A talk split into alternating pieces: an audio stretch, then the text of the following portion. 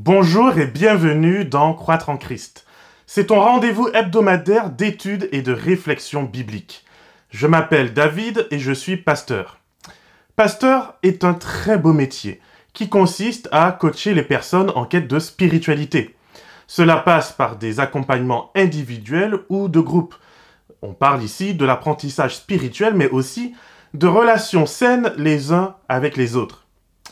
Mais bien que pasteur, je suis avant tout un être humain. Et oui, je sais, des fois on dirait pas. Et comme tous les êtres humains, je fatigue et je prends donc des vacances. Là aussi, je sais, c'est absolument choquant, n'est-ce pas?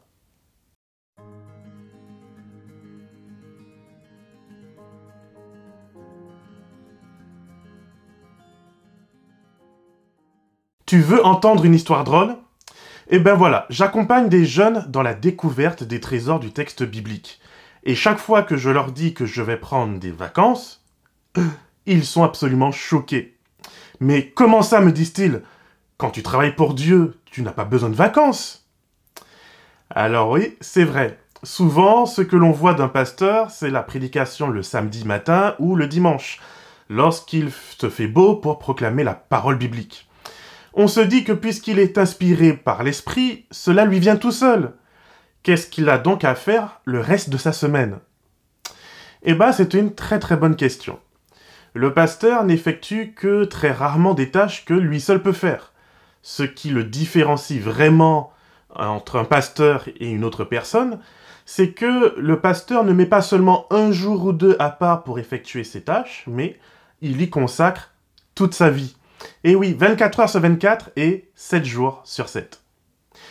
Dans l'évangile de Marc, au chapitre 6 et à partir du verset 30, nous trouvons les disciples de Jésus qui reviennent de mission.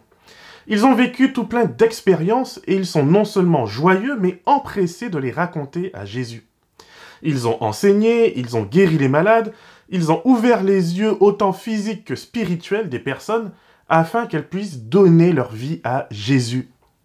Quelle merveilleuse expérience Ces disciples que Marc appelle les apôtres font partie de ceux qui ont été choisis spécialement et individuellement par le Christ afin de le représenter auprès du monde.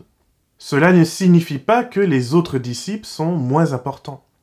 La vitrine n'est pas moins ou plus importante que le reste du magasin. Chacun travaille main dans la main avec une fonction précise. La vitrine représente les valeurs du magasin et permet aux personnes qui passent de prendre leur décision de venir voir de plus près. Bien sûr, si elles s'approchent et ne trouvent que des promesses trompeuses, elles s'en iront aussitôt. Mais il est possible à ces passants d'être touchés par ce qu'ils voient. Tout comme il est possible d'ailleurs qu'ils trouvent un trésor bien plus cher à leur cœur une fois qu'ils ont mis les pieds à l'intérieur du magasin. Tu l'as bien compris, je parle ici du royaume des cieux. Nous ne vendons pas des babioles, mais nous invitons chaque humain à se laisser réconcilier avec Dieu. Voici notre marchandise. Voici notre bonne nouvelle. Chaque item du magasin divin est précieux. Nous ne sommes pas tous en vitrine, c'est vrai, mais chacun nous avons notre place de choix auprès de Jésus qui nous aime et qui prend soin de nous. Maintenant, il est vrai que ceux qui sont en vitrine peuvent s'user un peu plus vite à force d'être au service. Lorsque ses disciples reviennent le voir avec toute la passion et l'excitation de la réussite et du succès, Jésus fait une chose qui arrive rarement dans l'Église aujourd'hui. Il leur dit bah, Reposez-vous maintenant. Généralement, quand un pasteur, un ancien responsable JA ou un membre d'Église mène une action à succès, on a tendance à lui ajouter du travail, des responsabilités et des attentes. De nos jours, il semble que l'on ne s'arrête qu'une fois que le burn-out est venu nous chercher.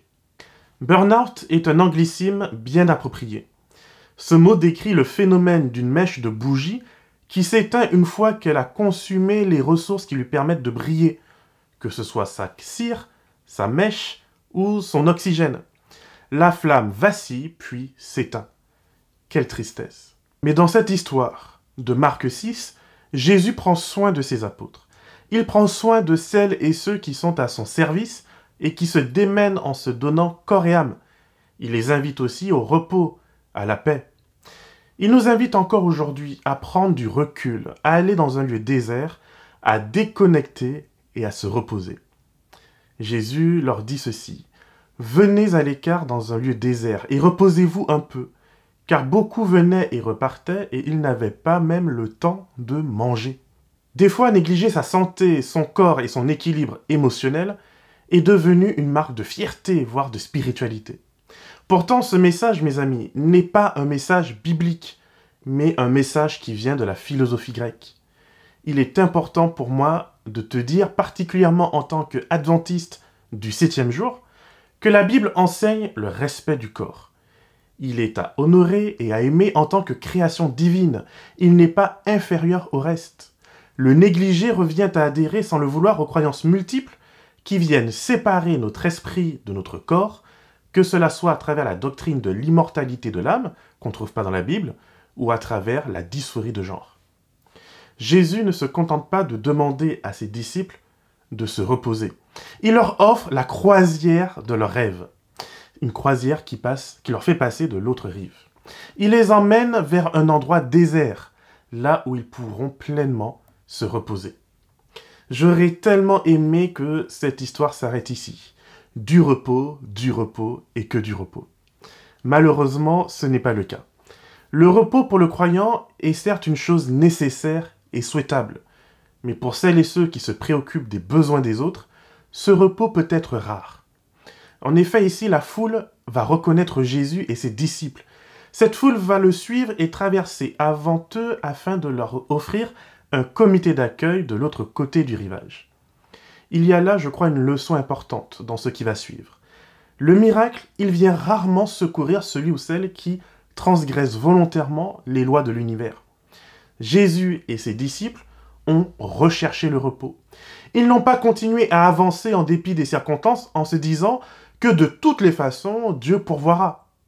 Oui, c'est vrai que nous le croyons, Dieu pourvoit mais uniquement afin que sa gloire soit manifeste, pas pour que nous puissions nous vanter d'être des surhumains. Oui. Voilà pourquoi ce qui se passe ici est important.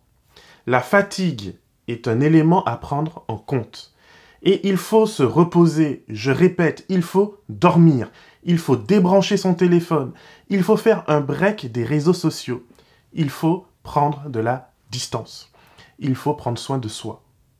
Mais Jésus nous enseigne qu'il existe une valeur encore plus importante que tout cela. La compassion. L'amour pour les personnes perdues, en recherche, des personnes qui n'ont pas de berger et qui errent de doctrine en doctrine, d'expérience religieuse ou spirituelle en expérience religieuse ou spirituelle, sans jamais trouver satisfaction. Jésus prendra sur lui d'accompagner cette foule, de l'instruire sur les mystères du royaume des cieux, et quand ses disciples viendront l'inviter et renvoyer la foule pour qu'il se débrouille pour manger, tout seul, à la tombée de la nuit, au moment même où ils sont les moins à même de trouver à manger, Jésus fera le premier miracle de la journée. 5000 hommes, sans compter les femmes et les enfants. 5000 et la seule nourriture que l'on trouve, c'est cinq pains et deux poissons. Personnellement, je trouve qu'on se moque de Jésus. Tu ne vas pas me dire que sur la foule présente, c'était la seule nourriture présente et disponible ce jour-là. Je crois, plutôt, que c'était la seule chose qu'on était prêt à offrir au Christ. Lui qui venait de passer sa journée à se mettre au service des autres. Quand le temps vient de retourner l'ascenseur, une seule personne, selon les autres évangiles, un enfant en plus, osera mettre à sa disposition ses propres ressources.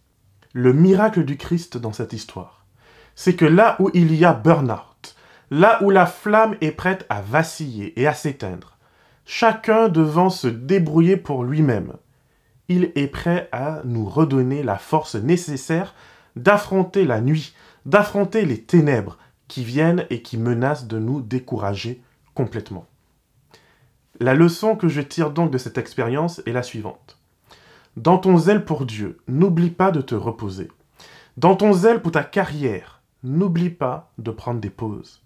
Dans ton zèle pour ton conjoint, tes enfants, tes parents, tes amis, bref, dans ton zèle, n'oublie pas l'importance du repos. N'oublie pas l'importance d'aller dans un endroit désert, littéralement ou symboliquement. Mais être en repos, être en vacances ne signifie pas que l'on n'est plus du tout responsable des autres. Un médecin, même en vacances, aura la responsabilité de se mettre au service d'une personne faisant un AVC. Alors cet été, prends du repos, mais n'oublie pas que si Dieu envoie une personne assoiffée spirituellement vers toi, assoiffée d'amour, de respect et de considération, alors Dieu saura prendre les maigres ressources qui te restent et les multiplier à l'infini. Que le Seigneur te garde et te bénisse, et qu'il fasse de toi une source de bénédiction pour l'éternité. Attends un petit peu, ce n'est pas tout à fait fini. Il me reste encore une chose à te dire. En tant que pasteur, je m'apprête à vivre pour la première fois une mutation. C'est-à-dire que je vais quitter la belle région d'Aix-Marseille pour rejoindre celle de Bordeaux. Cela va donc faire un peu de changement cet été pour moi, et sûrement un peu de fatigue. Alors je compte bien me reposer. Mais ne t'inquiète pas, je continuerai à assurer une réflexion hebdomadaire. En tout cas, je vais essayer. Elle ne sera pas toujours d'ailleurs en vidéo, et peut-être qu'elle sera en audio. Mais tu verras que, quels que soient les changements qui vont avoir lieu au fur et à mesure que je ferai mes cartons, que je les déferai, que je me réinstallerai, quoi qu'il arrive, je serai là pour pouvoir continuer à échanger avec toi. Je te souhaite de passer un bon été, de très bonnes vacances et surtout de te ressourcer en profitant de la belle nature du Seigneur. Après tout, qui sait ce qui nous attend en septembre?